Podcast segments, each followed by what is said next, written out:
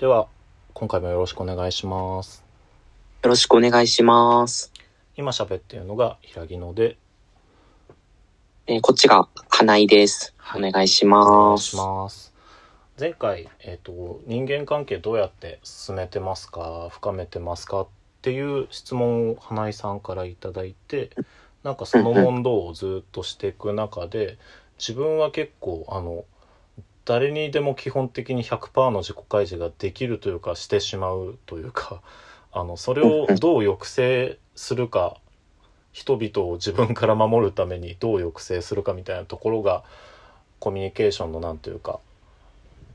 初初手になっているのに対して花江さんはこう着実にこうゼロから積み上げていくみたいなところになるのかなと思うんですがなんか本当にタイプが全然違うねっていうところから結構前回私の話中心にさせてもらったかなという印象があり今回ちょっと花井さんが具体的にじゃあどういうふうにこの日々をコミュニケーション今自分がこの属しているコミュニティでどういうことされてるのかなっていうのを伺っていければと思っています。はい。お願いします。はい。うーん。えっと、なんか自分の場合は、なんか人と、また、うーん、交流したいなって思う人がいた時に、なんかあんまりその人とか自分っていうのにススポットが、スポットが当たらないっていう言い方が合ってるかわかんないですけど、なんかこう、一緒に親し親しくなっていきましょうみたいなうん方向、何なんでしょうね。なんか、えっと、なんかあるはい。目的、会とか目的とか趣旨を最初に設定して、で、かつ1対1で会わないように、会わないように、1対1で誘わないっていう形をとってますね。で、その会、目的とか趣旨っていうのが中心に来るようにする。だから本当人にスポットが当たらずになんかそこを反らすみたいな、うんうんなんか過ごし方、関わり方が多いですね。あ結構意識的に1対1にならないようにしてるっていう感じですか？うん、その方が多いですね。うんうんなんか1対1が必ずしも嫌ってことでもないんですけど、うんうんあ、でもどっちかと言ったらでも1対1の方がハードル高いけど、すごいたまに気が合う方がいたら1対1でもあったり、まあ結果的に1対1になる場面とかもあるんですけど、うんうん初手、初手みたいな感じで、はいはいちょっと心配な時は複数で会う。複数の集まりから始めるっていうことが多いですね。それはそのある程度以上親しいなっていう相手でも基本的に1対1はなるべく避ける傾向にあるみたいな感じですか？ああ、でもそうかもしれないでへえ面すね。白い面白いっていうのがあのあれどうなんだろうっていうのはあるんですけど本当にマジでまるっきり違うんですね。なんか。いや、なんかそこっても結構自分の周りも多くて、そのはいはい。違いというか、なんか1対1がすごい、1対1じゃないと無理。無理とまではないけど、1対1がすごい望んでる人と、いや、1対1望んでる人の、今1対1を望んでる人と、はい複数を望んでる人って言おうと思ったけど、複数を望んでる人あんまいない、自分だけかもな、もしかしたら。あ 複数が苦手っていう人の方が結構多いですね。なるべく少人数の方が楽っていういう楽って方が多くて、そうですね。はいはい。でも自分は、自分個人は複数の方が楽だから、うん結構そういう、なんか自分がやってる読書会とか会を開くとかもそうだし、あ、でもその読書会っていう活動を福岡でしてるんですけど、それももしかしたら根っこのところはそうかもしれなくて、うんうん人と多分関わりたいっていう欲求が最初にあったうん。のかもしれないですけど、なんかこう、危ないっていう私個人と、で、なんか誰かと友達になるとか、関わり合うよりも、なんかこう、読書会っていう趣旨とかはいはいはい会があって、まあ、そこで、まあ、必ずしも友達とかならなくても、その月1回やって、月1回2時間の中で人と交流できるっていうくらいが、うーん、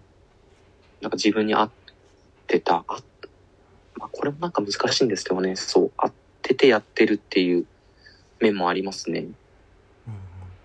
読書会だ、うん、そうそうですね。会、会とかっていうものを利用し、利用してって言い方したらあれだけど、でもあのわかります。響きとしてなんか嫌な響きになっちゃうけどでも人はそうやってきたと思います。この何か会をうん。主催することによってそれをまあ利用する形で人と親睦を深めたり接点を持つっていうのを、はいはい。うん、いうことですよね。だからこう人軸にこの会が人軸にならないようにするっていうことをずっとやってこられたのかなって思うあそう、そうですね。はい。なるほどなうん。かなり私はめちゃくちゃ人軸だしもしかしたらそれを隠しもせずあなたと話したいあなたのことがもっと知りたいよというのをもしかしたら過剰にやりすぎてしまう場面とかがきっとあったんだろうなっていうのをお話聞いてて思いました。はあ、はあはあ、おー。なんかあの、はいはい。別にそれによってあの成し得たこともたくさんあるんだけれど前に前回でお話ししたみたいな感じでまあ確実にディスオーダーというかこうよからぬ状況になってしまうことっていうのは繰り返してきててでそれを避けたいんであればなんていうかこの人軸じゃない目的を持って我々はこれをやりに来たんだよねっていうなんて言うんでしょうお題目というかがワンクッションあった方がこの良かった場面とかももちろんあったんだろうなって。これもうなんか良し悪しじゃなくてなんか単純になんかどっちもありで選択肢が1個しかなかったのが問題だったと思うんですよね。いや、これ、すごく思います。なんかこの、平木野さんとこう、今、前回と、えっと、続きでこの話してる、その、はい人との関わり方はいのバリエーションが本当に、はいはいなんか生存戦略としてもっとあって知りたいなっていうのがすごい率直なところ。だけど、なんか一般的というか、人との関わり方とか親密になり方、それは友情でも、うんうん。なんかこうロマンチックなものでも、なんかある程度のその、うーん、ロールモデルというか、ロールプレイというかかな、決まってて、まあ、親しくなったらこうしてこうしてこうなってみたいなのがある程度なんか、そうじゃないバリエーションがもっとないと、その、その、なんだろうな、そういうものに、そういうものが苦手な人は、なんかもう結構しんどいみたいな。はいはい。ところがある中で、うん、なんか本当、おっしゃる通りで、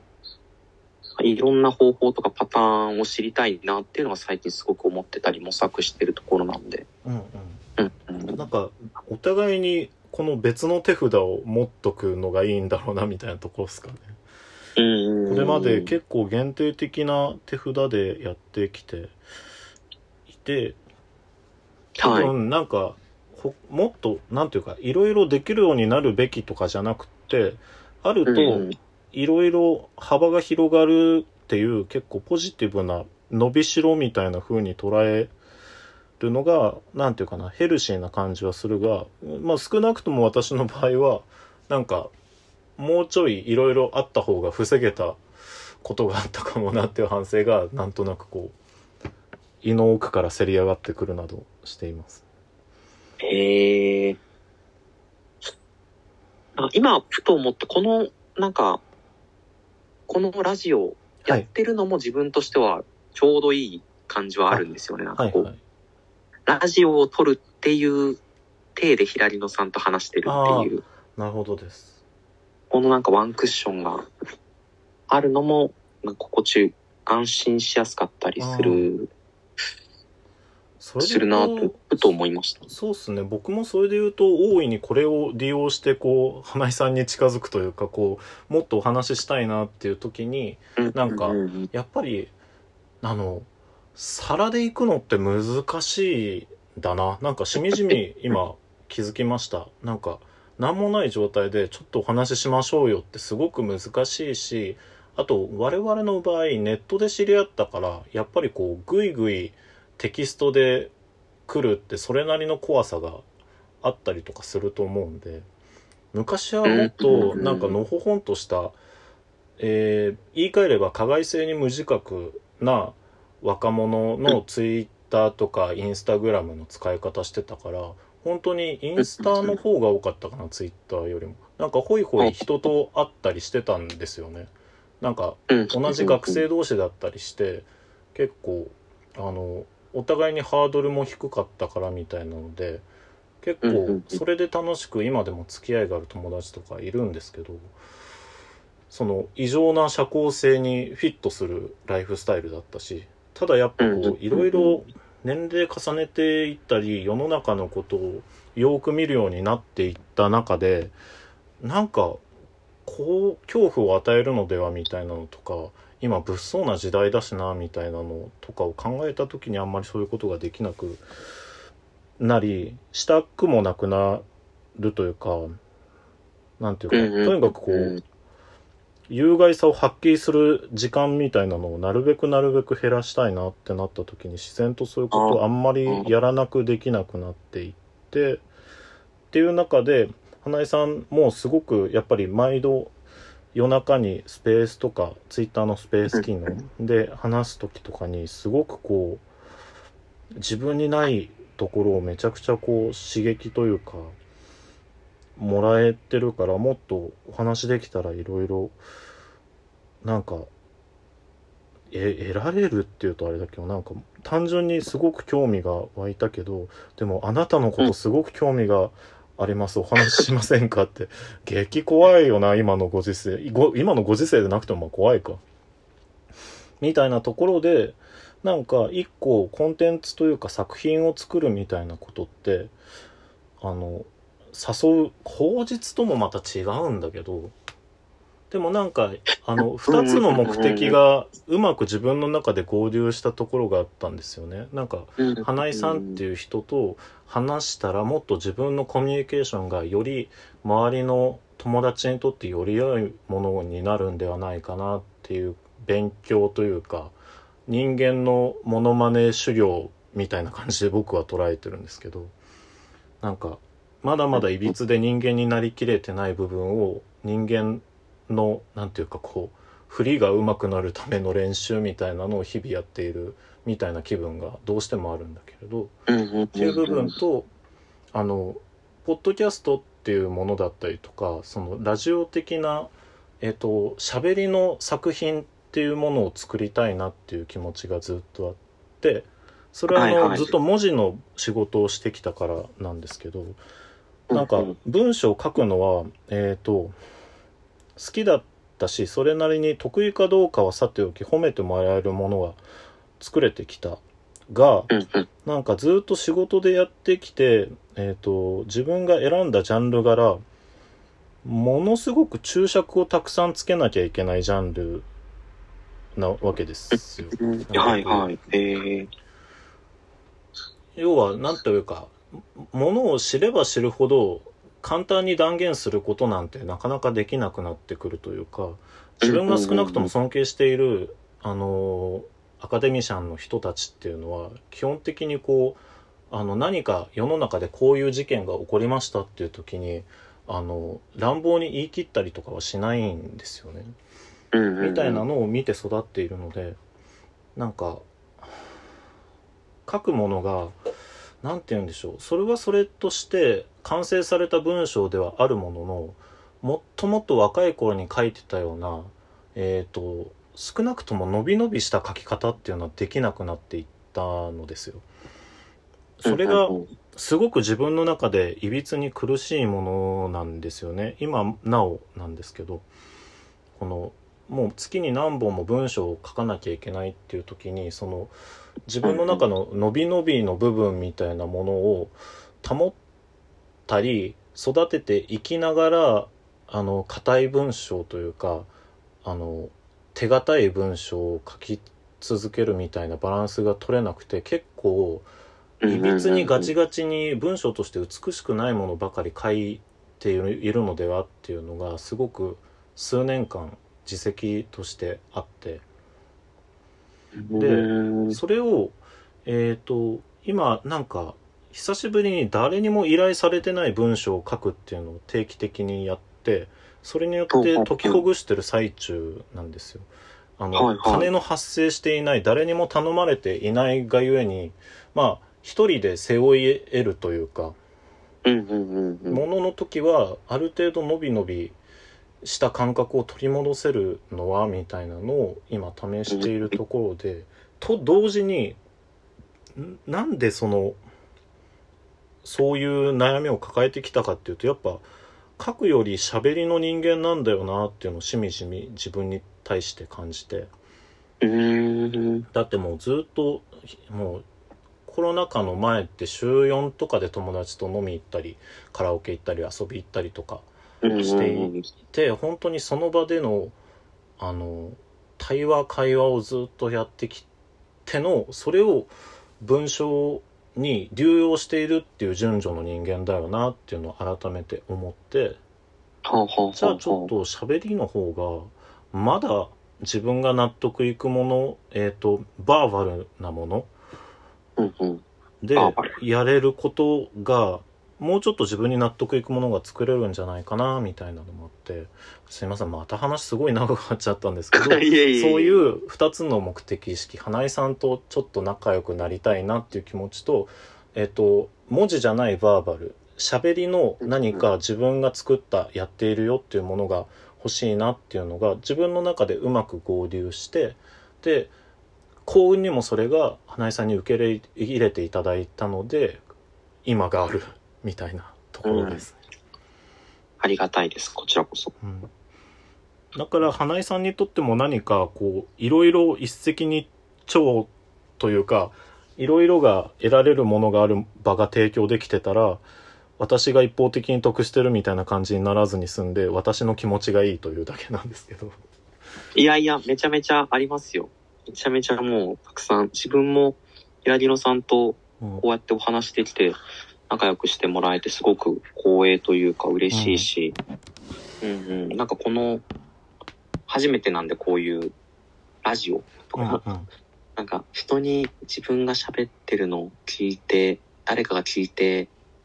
もらってるのかなとかってなんかこう、不思議な感覚ですけど、まあい今喋ってるのはなんか本当にただ通話してるぐらいの感覚なんですよ。後から感想とか見たりししたらすごい、あ、嬉しいなって思うし、うんうん。すごく楽しくやってもらってて。で、なんかさっきお話、そうなんか、普通に人と人で、こう、あなたと仲良くしたいってなったら多分、困惑したり圧が来るけど、なんかその共同作業とかっていうワンクッション挟むことで、うん。うん、いいんじゃないかみたいな。はいはい。のも、なんかすごいそれ自分も、うーん、言語化して意識してるかわかんないですよ。多分意識かなりしてるかもなって思って、その、集団で会うとかっていうのも、うんその、集団で過ごす、過ごすのも、えっと、かかってくるんですけど、なんか誘う段階がなんかすごい、多分、あの、なんだろうな、ひ左野さんがその、加害性とか、はいはいまあ、相手を威圧してないかとかもそうだけど、なんか誘うときに、多分、かなり、怖い、怖いんだ。自分、自分も 自分も怖いし、相手も怖いなって思うかもしれないなと思って、こう、うんうん誘われた側が、に、いかになんか逃げ道があるかどうかはいはいっていうのを考えて誘うことが多いですね。うんうん断りやすく？そうですね、そう。で、その、なんか、基本戦略はいみたいなのが、集団で遊ぶ、かつ、なんか、あなたと会いたいじゃなくて、この会があって、その会に毎月やって自由に出血を取るっていう方式。はいはい。わかります。うんうん。そうそうあ。あなたと今月遊ぼうよじゃなくて、毎月やってて自由に来ても来なくてもいい。うんうん。あなたが来ても来なくても、どのみちこの会はやってます。っていう感じだと、相手が断る、うーん、断るっていう選択をそもそもしなくてもいいし、そうですね。そうそう、あなたと遊びましょう。私とあなたで遊びましょうって結構その、断る、そうなんですよね。なんかその、うんうん。あと断る、誘う、一対一で何かを誘うときは、うーん、なんか、どうなんだろうな。なんか余計なお世話かもしれないですけど、こっちで断る理由を作って誘ったり、断る理由、はい断る理由を作って誘ったりとかも。してますね。忙しい、お忙しいでしょうから、まあ一般的にはお忙しいでしょうから、う んうん。無理して、しないでいいんですけど、とかもそうだし、うんうん。なんかそういう一言とか、断、いかになんか相手に断るコストはい。を、コストとかリスクとかを下げて誘わないと自分もなんか怖いなって思うし、うんうん。相手も怖いかなって思うのを意識してる。多分、そことその一対一で会わない集団で、そういう活動を始め出すっていうのは結構関係してるうん。気がしますね。うんうん。いやあの本当に近いことを気にしてずっと人を誘う時にやっていて、うんうんうんう我ながらふとこうふと客観視した時にこの文面来てほしいのか来てほしくないのかなんだこれ？って思う時があるんですよ。とにかく断る理由があるとしたらこういうこととかこういうことはこういうこととかこういうご都合もあるでしょうしっていうのは私、あの、認識しておりますんで、この、どの、あの、選択肢を用いて断っていただいても、私はもう、もともとこう、想定の範囲内ですから、もう全然気になさらないでください、みたいなことを、こう、わざわざ書いて送っているわけですけど、なんだこいつって、なんかそれによってちょっと傷ついたり、それこそ、なんか前も言ったんですけど、あ、私に全然興味ないんだと思ってました、みたいな言われることがちょこちょこあって、いや、そう、むずって思うんですよね。し、やっぱり我ながらこれなんだこのなんか長ったらしく来てほしいんだか欲しくないんだかみたいな。人によっちゃなんかねこう なんか僕も図が分かってたら、うんあそういそうう。い配りをした文章なんだなって読み取ってくれるかもしれないですけど、意図分かんなかったら、な、何なんだろうって思いますよね。なんか自分が受け取った側としてシミュレーションした時に自分は結構その意地が悪い人間だから本当に最悪のシナリオとして想像できるのがこれなんか来てほしいんだか欲しくねえんだかわかんねえなってなった時に思い浮かぶのがこの同席するえっと例えば A さんにはもう来るって言ってるんですけどみたいな話があるんだとしたうんらその A さんが平木野さん声かけなくていいのって言われたからいやいや誘ってるとかじゃないのかみたいな。最悪のシナリリオとかもこの人間のふりをずっと続けてきたのでさすがにこう予想はつくんですよね。ってなった時にえーこれ俺どっちが正解だみたいな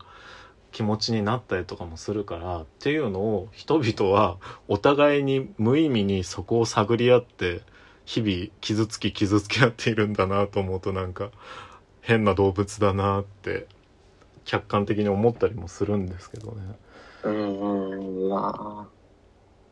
難しい人間関係。なんか今想像、その、そのエピソードとか例えを想像しただけでなんかちょっとうってなりました。うんうん。なんか、ゲー吐きそうになります。うん、わぁそう、でも多分自分が、そう、さっき言ったその会とか、うん。会趣旨とかを設けて、それにまあ自動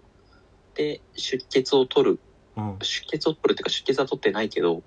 ていう方式にしてるのは、割とそこら辺の駆け引きを多分減らす、減らしたいからかもしれないなって今ちょっと話しててうんうん合点がいった気がします。僕本当に2年ぐらいかな一時はほぼ毎日少なくとも週に一度も話さないことないなっていうグループがいるんですよ。はいはい。本当に大事な人たちだし本当にきつい時期をお互い支え合ってきたし共有できるものがあるそれこそジェンダーとかセクシュアリティの話とかそういうお互いにすごく根っこの大事になってる話が共有できるしなんかよそであまりできない話ができたりこうきついことを共有し合えるみたいなすごく大事な人たちがいるんですけどそれ。ここまでさっきも喋ってたし昨日も喋ってたし一昨日も喋ってたんですけどそれがえー。なんで本当にこのありがたいことが実現できてるかっていうと多分この誘うっていうことをしないで済んでるからなんですよねまさに。というのが、うん。あのモクリっていうサービス使っててモクリ使ったことあります、はいはいはいあれ。あれってあの誰々に通話をかけるじゃなくってこの通話の部屋を用意しといて、そこに暇な人がログインして、あ誰々さんログインしたなっつってそこの部屋にまた別の人が入るみたいなことができるので要は誘ってないんですよね。うんうんうんうん。その場所そのあの空いてる部屋に人が入ってなんとなくその気配を察知した人が入るもよしちょっと今元気ないから喋れないな、だったらそれでまた今度喋ろうでもいいし逆に元気ないからこそこの人たちとなら喋れるなっていうのもあると思うし。みたいなことがあの誘うっていうことがやっぱ人々にとってヘビーすぎる所業なんだと思うんですよね。それがな誘わなきゃいけないっていう、あのああいうなんていうか誘うことが必要ないサービスがあったから今こういうふうにやれてるんだと思っていて。うんうんうん。っていうことってすごくあるよなと思うんですよね。本当だから結構たまに想像してゾッとするんですよね。このサービスとか場がなかったら今みたいな関係性に慣れてないよなみたいなことってなんか、うんその程度の関係性なのかみたいなこともあの思ってしまったりはするんだけどでもそういうことだよなとも思うというかそういうなんていうか人間同士のその心が通じ合えばどんな形であれソウルメイト的にどんなマルチバースでも仲良くなれるみたいなそんな話ではないんだよなっていうのを思うというか。なんかその人たちともよく話すんですけどあの、はいはい。とにかく私は特にものすごく未熟いまだに未熟だしこの、本当に全然あの今なおですけどもっともっとひどく嫌な男性性に絡め取られてた時期とか全然あるわけなんですよね。なのにこのずっともやもやんなんだこれってこのミソジニーみたいなもとに怒っていたのも物心つく頃からなんですけどそれと同時に男性性の嫌な部分とかもめちゃくちゃやっていたからすごくアンビバレントというかあの、うんうんこの抱えてなんていうかな全く自分の中でつじつまが合ってないみたいな状態が全然この人並みに長く続いているわけなんですけど。だから今毎日のように喋っている友達たちともこの本当につい3年下手したらもう2年とか1年とか3年とか5年とか前に出会ってたら確実に自分は最低だったからあの今みたいに仲良くなれたりこの大事な存在として思い合えてはないだろうなってことを思うっていう話をしたらそれはこうみんなそうだっていうのは言ってくれるんだけど、本当にお互いに本当にあの嫌な部分なんか日頃うんなんかそのうちの一人とかも言ってたのが日頃自分が批判しているような人間の嫌さみたいなのを自分が間違いなく通ってきたから批判してるみたいなところがあるからもうすごいぞと。この2年前とかの私にで出会ってたら本当にこう打滑のごとくお互い嫌い合ってたと思うよみたいなことを向こうも言ってくれてたりするんですけどねえー、だからマジでこう時の運みたいな部分も人間関係ってあるよなと思ったりしますねああ、いいですね。うん昨日か。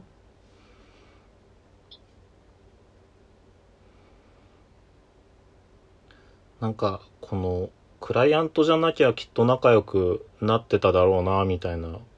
ことを感じたりすることも仕事でありますしねうんうんうん。え、クライアントじゃなきゃ？なんかえっ、となんて言うんでしょう仕事の場で会った人同僚とかってこんな私ですが、あんまり友達っぽい感じにならないようにしてるんですようんうんうなんかそこ混ざんのがなんか嫌なんですよね。友達は友達で仕事仲間は仕事仲間でやりたいなみたいな感じが結構実はあって。で別に友達とご縁あって一緒に仕事するのは別にいいんですよ。それそんなに楽しいことはないっていうぐらい好きなんですけど友達と仕事するの。ただあ、仕事仲間発信の人と友達になる感じがあんまりしっくりきておらずうーん。なんかやっぱその権威勾配をすごく気にしてしまうんですよねはいはい。なんか向こうがクライアントだった場合とかはなんかそのなんて言うんでしょうね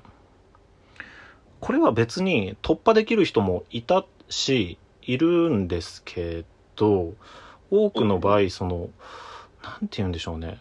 この立場上仕方なく感化してあげるしかないというか自分もし会社への自分が所属している企業だったりこの背負わされている責任のために感化してやってる部分みたいなのがクライアントとか代理店に対してあったりとかするんですよね。みたいなことを突破して、俺ら前面みたいに肩を組んでくるみたいな人がいて飲み行きましょうよとかうん今度遊び行きたいっすとかすごい実は興味あってみたいな感じのモーションをモーションをかけるって死語だな。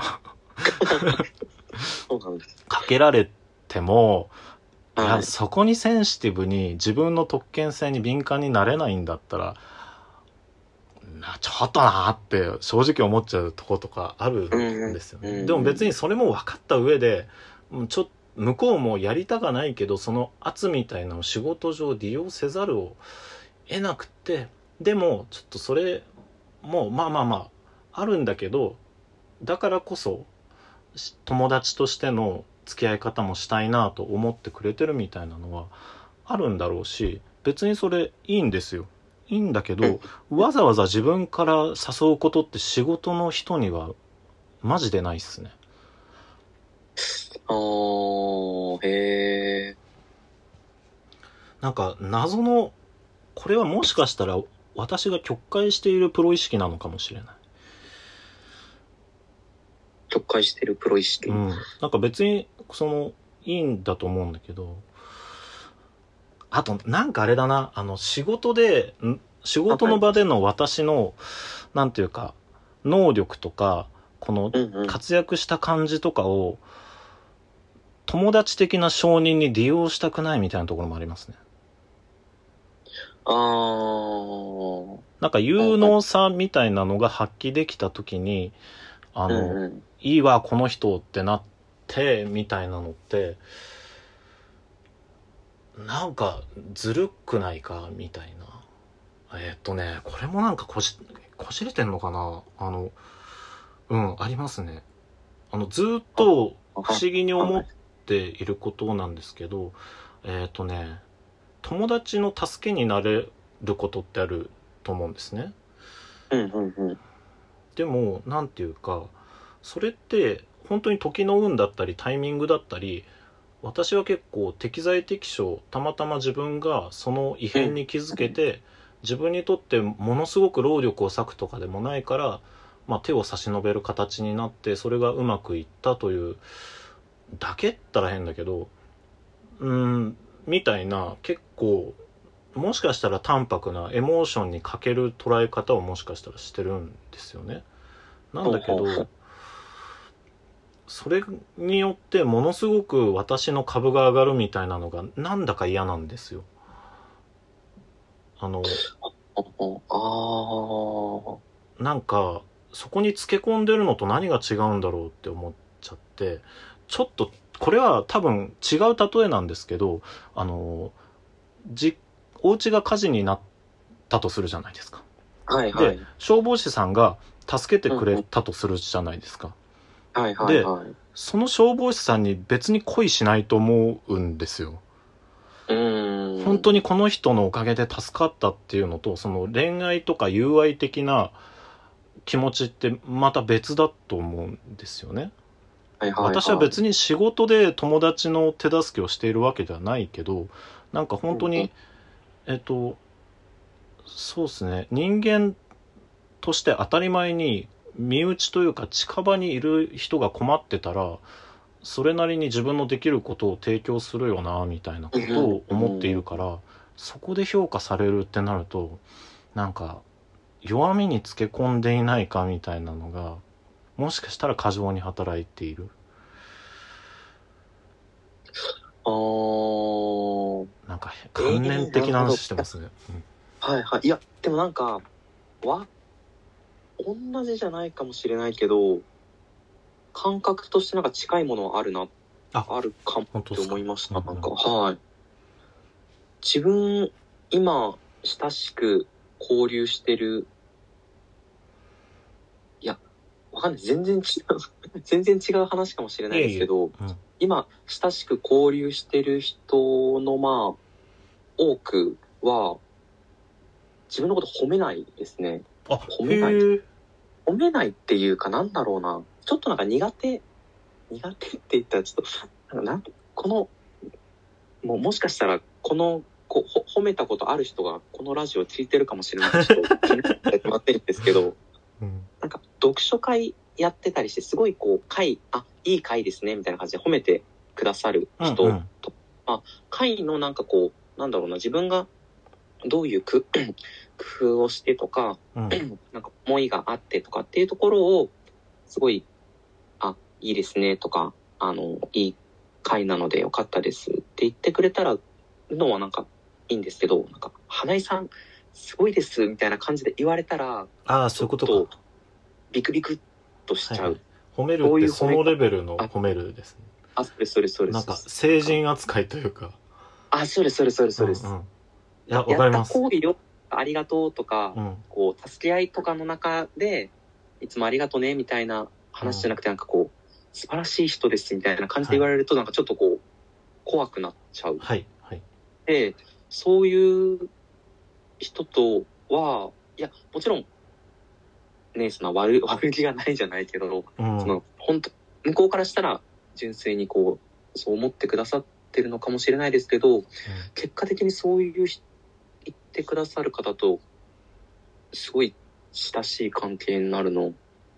少ない。はいはい。し、そう言われたら結構言ってるんですよね。あんまそんな言われるのちょっと自分苦手なんで、とかって。うんうん。あいい伝え方。言うん。はい。私それ明確にあります。そのネット上でそのそれこそトランスフォビアとかはいはい。がどっから飛んでくるかわからないから、そこから逃れてここでなら安心して喋れるなっていうネット上の場所みたいなのを提供してでうんうん。そのうちの何人かとはリアルで会って友達関係をやっているわけなんですけど、はい。そのその全員に声をかけて会いましょうよってやってるわけではないんですよね。でうん中でもまあ基本的にこの本当にそれも時の運なんであの話してみたいし話せるだろうなって思ってるけど声なんとなくかけてないみたいな人ももちろん全然いるんだけど明確に避けてるのはあのそういう感じですね。こう熱を持ってくれている人。その結構なんでそんなにこう勇敢なんですかみたいな感じで来られたりとか本当にこういろんな人を救ってると思いますみたいな。あこれは結構いろいろみんなが言ってくれたりはするけど本当に、あのいあの書いてくださった文章が生きてる支えになってますみたいな感じだとそこに対はないにしても結構そのあの実際に会ってしまって、まあ、普通に幻滅させるのではみたいな小市民的なこの 怯えもあるんですけど多分なんかそうなっちゃうともう友達になりづらいなっていうのはすごくあるしだったらこの美化ともまた違うのかもしれないけど美化されたままの状態保っといた方が本人のためなのかもみたいなところもあるしあーなんて言えばいいんだろうなこううん。やっぱバウンダリーの問題としてそのうん。そこからの友達付き合いって結構本人の中でもチューニング難しくなるだろうしその仮に最終的にはフラットな友達付き合いができるようになるとしてもその過程の持ち上げられる期間普通にしんどいなってなっちゃう気がしますうんなそうですよね、ね。うんなんかそうさ結構モヤモヤモヤモヤって言ったらうん。いや別に嫌なことされてるわけじゃないしすごい、うんそう言ってくださるんですよ。光栄だったりうん。するけどなんかこう何なんだろうってずっと思ってたんですよね。この居心地の悪さはいみたいな、はい。その持ち上げられるっていうかうん。居心地悪くて荷が重いのかなまあすごくフラットな言葉遣いで言えば僕はそういうことだなって思いますね。はい。なんか背負えないよみたいな感じに。あそう前本当にこのラジオでねなく別の話をした時にも言った気がするんですけど結構はい。私が書いたそのジェンダーとかセクシュアリティに関する文章であの僕より年上の方40代とか50代の女性ではい。結婚もされて中には子供もいらっしゃってみたいな状態で私の文章がたまたまそういう知識との出会いの入り口になってジジェンダーとかセクシシュアリティとかフェミニズムみたいなものに触れたっていう人がちらほらといますと。でャそれによってあの自分が間違った人と結婚していたのに気づいて昨日け離婚してきましたみたいな晴れ晴れとしたメッセージとかが来るんですけど、えー。いやえー。背負えないよと思って何回かいるんです。何回かあるんですよ、えー、一回とごく稀にそういうことがあるとかじゃなく複数回あるんです何回かありましたなんか。いいんですよ。それってあのその後はい。後悔してる人マジで一人もいないんですよ。仕事もめちゃくちゃうまくいってたりとか、あのうんその後の人生でそれこそ素敵なまた別の人と出会ったりとかしててマジで一人も後悔してたり、なんかどうだろう前の方が幸せかなって迷うようなレベルの人いないんですよ。もう絶対に今の方がいいって旗から見ててうん旗から見てたら少なくとも思えるような人たちだからまだいいけど、い、やもううんうん。めちゃ怖いじゃないですかなんか。うーんそ怖いれが本当に気の迷いを増幅しただけであったものなら私はこうどう自分を身を置けばいいのかというかん多分本人たちは全く責めてきたりとかしないと思うんですよ。ただ俺が俺をどうしようかみたいな。うんっていうのがたかだか数人お私こう1年2年ぐらい自分のフォロワー数見てないんですよ。なんかうん。それに飲み込まれたら終わりだなと思ってたりするのでその光明心みたいなもの、で私はそういうのを乗りこなすのが絶対に上手な方ではないからじゃあん完璧に見ないシャットアウトした方がまだ自分の自意識を乗りこなせるんじゃないかなと思ってもう見るのやめてるんですよ。だから、はいはい。下手したら今フォロワー400人とかしかいないかもしれないんですけどなんか、うんでもその最後に見た時はそれなりに数万人いたんですよね。1とかはい2万人とか、うんその程度でもこんなになるこんな影響を他人の人生に及ぼしてしまうんだっていうネットの恐ろしさみたいなのもすごく感じるしなんかそこで私は創作をしているし人付き合いもしているんだなということにコミュニケーションをしているんだなということに対してこうたまにこうなんかとんでもない真っ暗な宇宙に放り出されたみたいな気分になりますねだってもうこれどだってこれどうしようもなくねみたいなこう何も映ってないじゃんみたいなうんうんうんうん。っていう中でこうずっとコミュニケーションの話をしてて不思議なもんで、はいまあなんかねこの限定ちょっと話が壮大になっちゃいましたけど別にこうはい。場面を区切って考えれば全然コミュニケーションってあのコントロールできるものだとは思うんですけどね。うん。そうですね、そう。でも今、さらっと言ったその場面を区切ってっていうのが結構、自分は大事だと思うし、うん苦手だから結構その設定、場を設定するとか回を設定するっていうのに固執してるのかもなって思う、うんうんうん。自分の場合は。でも個室っていうとなんかちょっとネガティブな気しますけどそれって目指してるものがやっぱみんなのセーファースペースであることこの権威勾配がこのはい強くなりすぎない、あるいはこの権威勾配を少なくともあのうまくみんなに利するように使おうとしているっていう意識のもとであればそれってなんか素敵なことではあると思うんですよね。うんうんうん。そうですね。なんかそういう活動うんとかは、になればなっていうのは思いながらやってますね。うんうんうん。うん。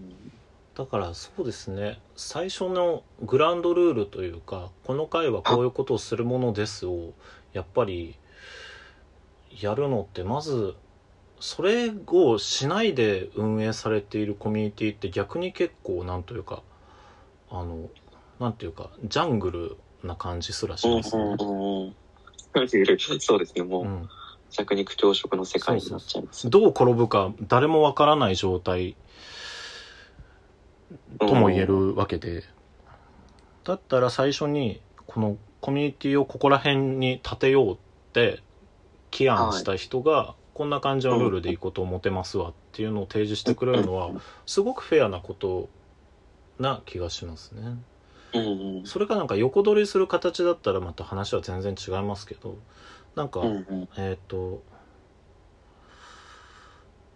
なんかえっ、とごめんなさい。話ずれるかもしれないんですけど今思いついたから自分の中に何かつながりがあるなと思ったんだろうという自分を今尊重して喋ってみるんですけど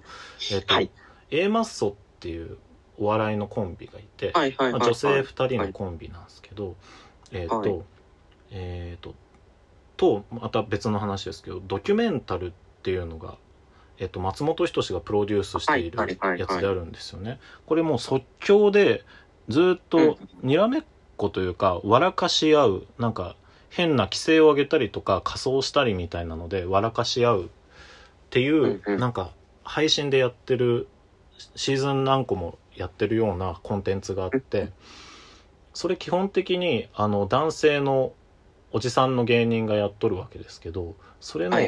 女子メンタルっていうまたこのねひどい名前名付け方の番外編みたいのが出たんですよ。あドキュメンタルに女子を出すつもりないんですねっていうネーミングなわけですが。うん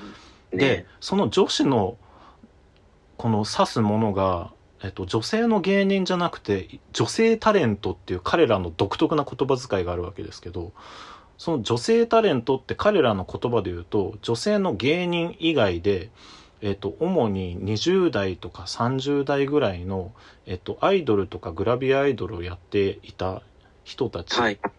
とかを中心に彼らは女性タレントっていう言葉を使うんですけどだからその井森美幸さんとかがのことはあんまり彼らの言葉遣いだと女性タレントではないなっていう感じがするんですよ。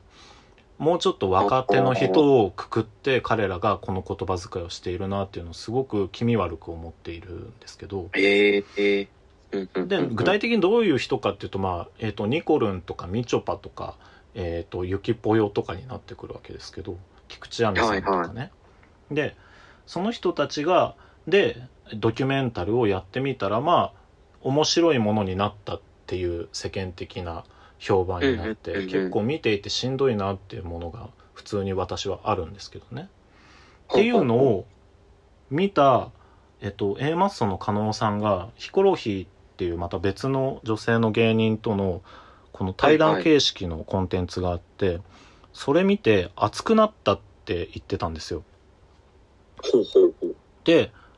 あのこれ通り一遍の聞き方をするとね解釈としてはあこはいの女性同じ女性がああやってこうしのぎを削ってて刺激を受けたでっていう意味なのかあるいはあそこに呼ばれてない自分悔しいななのかみたいなのが通り一遍の理解だと思うんですよね。でヒコロヒーさんはおそらくそういうことなんかなみたいな感じで話を合わせてたら話が合わないんですよ。どんどん噛み合わなくってうん。えうん。なんか違うなみたいなのがお互いにあってで A マスの加納さんが言ったのがあのほんこういう意味で言ったって言ってたのがあの、はい。あのなんかあれ勝手にこっちでやれたよなって思ったみたいなことを言ってて。あれってあのなんか彼女の例えがすごくギュッてなったんですけどあの女子校で休み時間に女子たちが普通にキャイキャイ楽しんでおしゃべりしてると。っていうところにガラッて男性の担任が入ってきて「よお前ら仲良せじゃあな」って言って帰っていくみたいな「いややっとるわい」っていう。こっち勝手にやってんだよって。なんかそれすらもう男にお膳立てされないとうちらはやっちゃいけないのかっていうところに対してのそのそこの仕組みに対する闘争心の熱くなったなんですよね。えだからものすごくえー高いステージの話をしていてえっとうん。その通り一遍の世の中の人が聞き流すようなニュアンスからすれば通りうんうんもう全然高いレベルの話なんだけど人間のもっともっと低い基礎の部分の話が担保されてないがゆえにこの話が出てきてるのであって本当にそうだよなって思ったんですよね。引用が長くなったのですが そういう感じでなんかもともとその場で自由気ままにやってた人がいるのに急に私が現れてここにちょっと素敵なコミュニティを立てようと思うんでこういうルールでいこうと思ってんすよねっつって略奪する形にはなりたくないなっていう話でした、ああ そうそうなるんですね。そこにつながってくるんですよ。ええでこれが何かっていうとああーはいごめんなさいね、なんか私がやっぱり周りがお女の人が多いってなった時に、あのそのあ俺いなきゃ今日の会って女子会にできたのになって思うことがすごくあるんですよ。ほうほうほうなんか楽しいんですけどやっぱ私がいるといないとでまた喋れないことっていうか、ええっと盛り上がれることが全員が同じ属性だったらもっとぶち上げられたトークテーマってあったよなみたいなことを思った時になんかこう本当に毎回言うんですよね。なんかこう またこのメンツで飲もうみたいな帰り道に LINE で盛り上がったりするけどなんかちょこちょことなんか私いなくて済む会あったら全然それでいいからねみたいな気にせずやってねみたいなことを言うんですけどそういうどうしても あな ちょっと切ないラインだなとう思っん、なんかそれも なんというか切ないし私も普通に友達と遊びたいんですけど、て。うなんかうん。どうしてもそれはやっとかないといいけないもまた違うんだけどなんかえっ、となんて言うんでしょう。その実現それをさせてねっていうことじゃなくってそのぐらいの感性というか、えっ、とわきまえみたいな言葉にはしたくないんですけどえっ、とそこに気づかないでいるわけではないですからねっていうのは提示しないとうんうんっていうのは思うんですよね。ほうほうほうほう。なんか、ぼーっとしてると、やっぱり、うんうんその、女の人の輪にポンって自分というか男っていうものがいた時に、どうしてもこの、傾聴させてしまうみたいなバイアスって生まれうると思うんですよ。はいはいはい。なんか優先的に聞かせちゃっているみたいなことって本当にすごく楽しくフラットにやらせてもらってきてる人たちいっぱいいるけどそんな中でもやっぱりちょっと仕事の話とか危ういんですよね。やっぱそれなりに自分がプロフェッショナルとしてやってきたことの話題とかを振られた時にこのうーん。仮に男っていうのをあんまり意識せず喋ってくれてたとしてもそのもう一個権威が乗るこの何々のプロっていうものが乗ったりするとやっぱりその傾聴するなるほどですねのモードに周りをさせてしまうみたいなことってかなりあるなと思ってて。うんうん。とにかくそれをさせたくないしそう自分がなっている時めっちゃしんどいからならんようにするためにもそういう話になるべく自分が行かないようにするしあの帰り道の LINE ですよ。そういうところであの大丈夫ですよというのを見せるぐらいのことはやった方がいいとかやるべきとか温度感がまだ分かんないです正直。なんだけど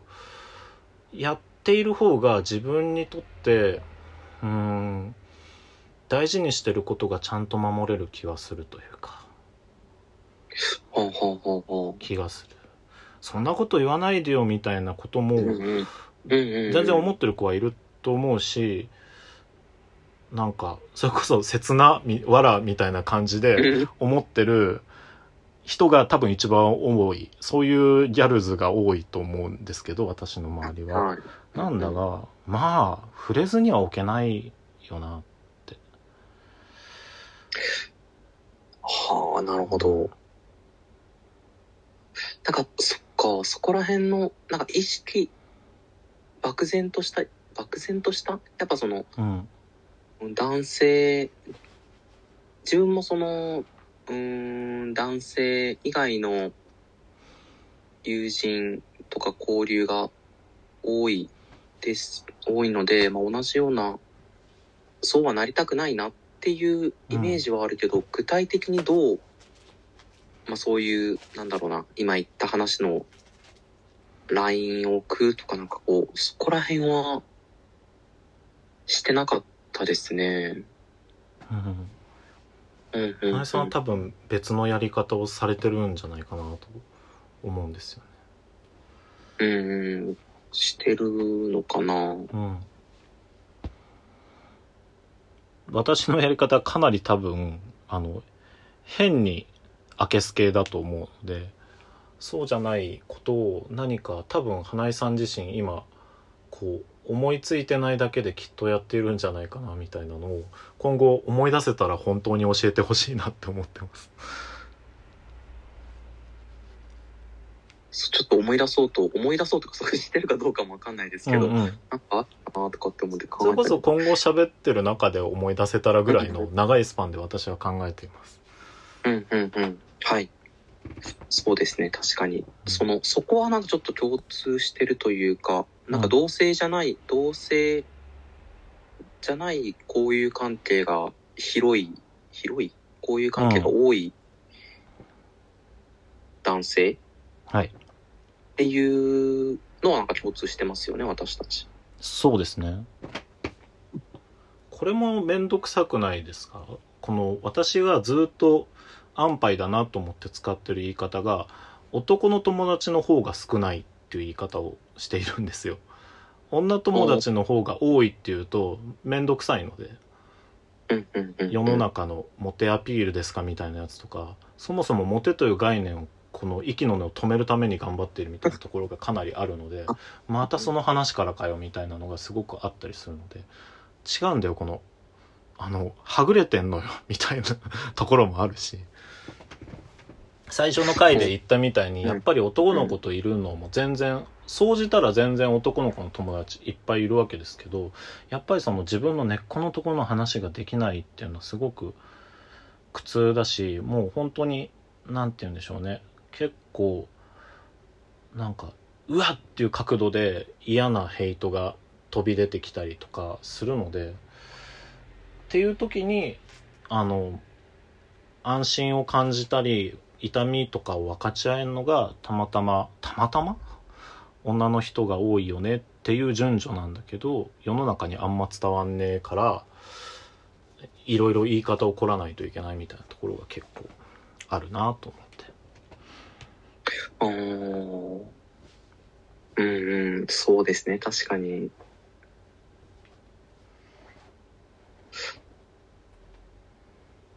花井さんはフラットですよね。なんかこう言い方になんか本当にそういうその見られ方とかを変に私みたいに気にしている感じもないから単純にああこう男とえっ、とそうでない属性みたいなものがあって単純にそうじゃない属性の人の方が友人として多いというただの数字の話として聞き取れる感じがあってそう、あんまり、その、自分の、なんだろうな、内し、その、自分自身の心持ちとしては、あんまりジェンダー的な、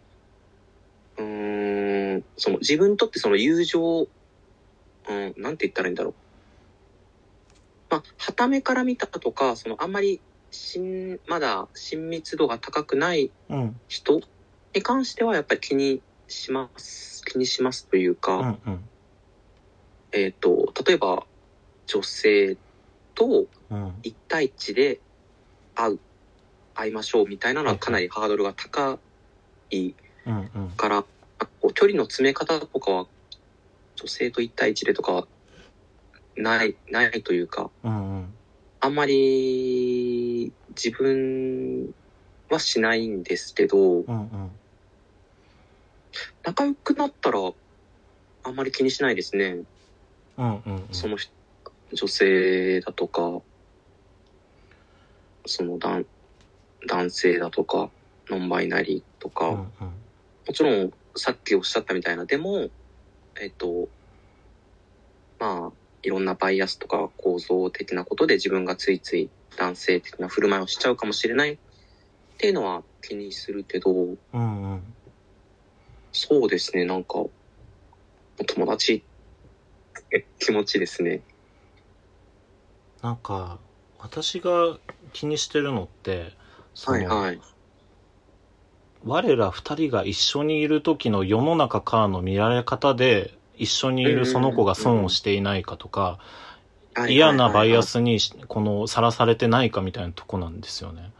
もうずっとあの第二次成長中学入ったぐらいから急に男女で混成で遊ぶみたいのができなくなってえっ、とでも小学生の頃からは別にこの結構きっぱり男女で分かれてることが多いのか世間的には。なんだけどやっぱ自分にとってはやっぱりああもう混ざって遊べねえのっていうのが結構大ショックだったんですけどそれはずっと怒りとしてその混ざってて普通だろうっていうのはずっと思ってるんですよね。なんだけど世間がそれを許してくれないからこの一緒にいる子が何かその嫌なバイアスのかかった目線にさらされてないかみたいなのをすごく一緒にいる時に気にしているのはありますね。ああ、それはわかりますね。うん確かに。だから本当に普通にあの普通のことをしたいんですよ私は相手が何の属性の持ち主であろうが友達っていう大きいざっくばらんな枠組みの中でみんながポイポイって入っててっていううんざっくりした認識でお互いやり合うみたいな大学ぐらいの頃は幼かったのもあってそれがかなりやれてたんですよね。同時にすごくジェンダー的に未熟な人同士だったから今思えばうわっていうような言動をお互いにしてたんですけどこの幼さとえーっと自由にできる時間と金っの釣り合いがちょうど良かったから、あの時ってめちゃくちゃフラットに男女が男女だったりそうでどちらでもない人たち、このいい感じにかなりフラットになれていたって男の立場で言うのすごく 権威的なんですが。うんあの少なくとも見た目としてみんながそうだよねって言い合える状況ではあった。はいはい。で私がやりたいのってそういうフラットさを全員が学びあの世の中の嫌さに気づける賢さを持った状態であれをやりたいんですよね。そのもう気づいてしまったらあの頃には戻れないよねは嫌なんですよ。やっぱ気づいてみんなが賢くなった状態でその先に楽しいコミュニケーションがあるって信じたいしみんなに信じてほしいから今そういうコミュニティやってるのかも今気づいた そういうことなんだと思いますここでだったら楽しくやれるよねっていうのを見せたいから。やってるみたいなのも一個あんのかもなうんうん。いいですね。うん賢くなるのがこの咎を負うことだったり損することにしたくないんですよね本当にこの自分が刺激を受けて今ものままじゃいけないなって思っていろいろ学ぶきっかけになったいろんな女の子たちとの出会いがあるわけですけどとにかくそれでなんかねそんな役回りをさせられてることが多かったんですよね正直。なんだけど打開できるというかその嫌な時期を突き抜けた先であのちゃんとハッピーな暮らしが待ってるぞっていう風にお互いしていこうねって言い合うしできるようになってきてるからうんうんうん。賢い上でハッピーです賢くてハッピーです 2回言ったをやりたいみんなで、やりたい。うん、うんうんうんなんか最初喋ってた話とめっちゃずれていった気がすいいですね。る。うん。こんなんでいいのか。会話ってそうですもんね。うんうんうん。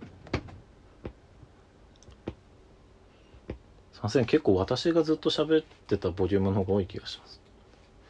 でもなんか、自分結構、うん。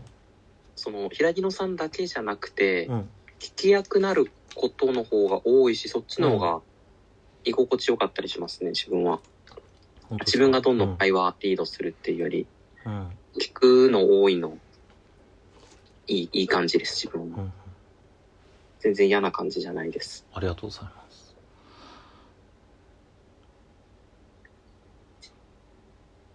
なんか、今回じゃない、また次回とかでいいんですけど、はい。あの、また、ちょっとこの続きというか、枝葉というか、はいはい。話したいことは、その、関係の壊れやすさとか、はい。爆散するっていうことについてみたいな。はい。私のまあ爆散という言い方を使ってもらってます。いや、爆散が何なのかよく分かってないものを使ってるんですけど。はい。回の、さっき言った、グランドルール、セーファースペースルールみたいなのは、うん。最近結構、もう、ほとんど、まあそういう、良識のあると言ったらいいか分かんないけど、良識のある団体とかは、もうん。う大体みんなそれするのも当然当たり前みたいな感じになってるけど、自分が今やりたいなって思ってるのは、まあ、社会運動とか、まあ、社会運動のグループでの話ですけど、はい。どんだけルールとかやってても、絶対揉めるよなっていう、なんかその揉めとどう向き合うかみたいなところをちょっと話してやってるんですよね。うん前もなんか揉める前提で考えてるみたいなおっしゃってました、あ、そうですね。そうそうそうそう。揉めないじゃなくて、まあ、どんだけ頑張っても揉めるから、揉めた時にどうするかっていうのを、うーん、そう。まあ完璧に揉めないとか、揉めても全体修復可能であるとかとも思ってないけど、うん。なんかこう防げたり、減らしたり、うん。持続できるようなものはないかなっていうのを、そういう運動でも考えてるし、自分個人の人生でもたくさん本当爆散させてきたので、課題なんですよね。うん人間関係が維持できないっていうのが。いいですね。それ、どうしたの？次のテーマそれにします？なんか、もうちょっとタイムラグが欲しければ何回か後の話、テーマにしてもいいし。いや、多分、タイムラグを置いてもあんま多分考え変わんないと思うんで、あの変わんないというか、思思いつかないと思うんで。はいあじゃあ、それぜひ次話したいです。はい。いや、そこも、あのーそう、ちょっとここ切ってもらっていいんですけど、あの、うん。二野さんが、その、よく書いてらっしゃる、うん。連帯はすごく危険なものっていうのをはいはい。書いて言葉って、その、まあそこしか書いてないから、まあ、その、なんとなくで自分の中で、こう、保管して、まあ言わんとすることを、わかるわかるうんうん。ぐらい言ってるけど、でも実際多分、聞いたら全然違うことかもしれないし、うん。なんか聞いてないなと思って、ああ、まあその詳細を。話したいこともあるかもしれないですけど、なんかそうそう、そういううんうん。含めて、とかまあその、ね、普通の人間関係とかでも、うん、そこは、そうなんですよね。うんうん。うんそうですね。連帯の話はいし,、した方がいい気がしてきました。うんうんうん。ちょっと気にな、個人的に気になったりします、そう、前回も言ったけど、みんなも言うて揉めてるでしょみたいなはいはいとこもあるし。そうです、そうです。はい。正直、それがもう、それに尽きる話ですね。みんな、見てきたでしょ。みんなが揉めてるのっていうのを、うんまあもちろん自分の個人の体験としてもあるし、全体、社会運動全体でもあるし、もっと言うと、人が集まったら、ん揉めるよっていう当たり前のとこから、うん。いかに目をそらさないかっていうことだと思うので、本当に、やっぱ、それこそ前回、あの花井さんが揉める前提で考えてるっていうようなお話してた時に、やっぱ、俺が目をつけた人はさすがだぜって勝手に思ってたんですけど、いや、ほんとそうなんだよな、みたいな。結構、ロマンチシズムも入ってると思うんですけど、我らはい。永久不滅親友みたいな中子、中子的な、中子ってわかります、あの、我々の子供時代のこのプリの落書きとかでうん、あの、仲良しの中に子犬、子牛の子って書いて、まあ、親友的な意味のあのなんかこう。子供の子、因縁がついてるやつですね。あ人弁かなあれ。そうだな。うんうん。それですそうです。であのノリやっぱこの思春期に触れたものなので嫌いじゃないんですけどはい。理想論だっていうのは分かった上でやりたいなって思うのでそのそこが結構連帯ってものに対して私が思ってることとかにつながっていきますね。ちょっと次その話楽しみです。それに対して花江さんがどんな言葉をくれるのかみたいなのがすごくなんか今すごく自分に必要な気もするし。おーちょっと自分も今考え、具体的な作業をしてる最中なんですよね。あそうそっかそっか。じゃあ結構自分の活動に直結する話題なわけですです。はい。そこから今、何するか、まあ何かもしてもいるけど、最初にすべきことってそこだなっていう、うん。うんうん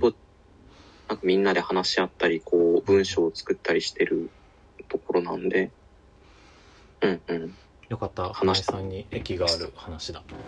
うんうん。じゃあ次その話をぜひできたらと思ってます。今日じゃあこの辺で切り上げます？なんか追加で言っときたいこと聞きたいこととか大丈夫ですうーん。大丈夫かな。かよし。思い出したらまた次話しましょはーい。う。では今日もありがとうございました。あ、ありがとうございました。今日ではも、いつもありがとうございます。ありがとうございます。はーい。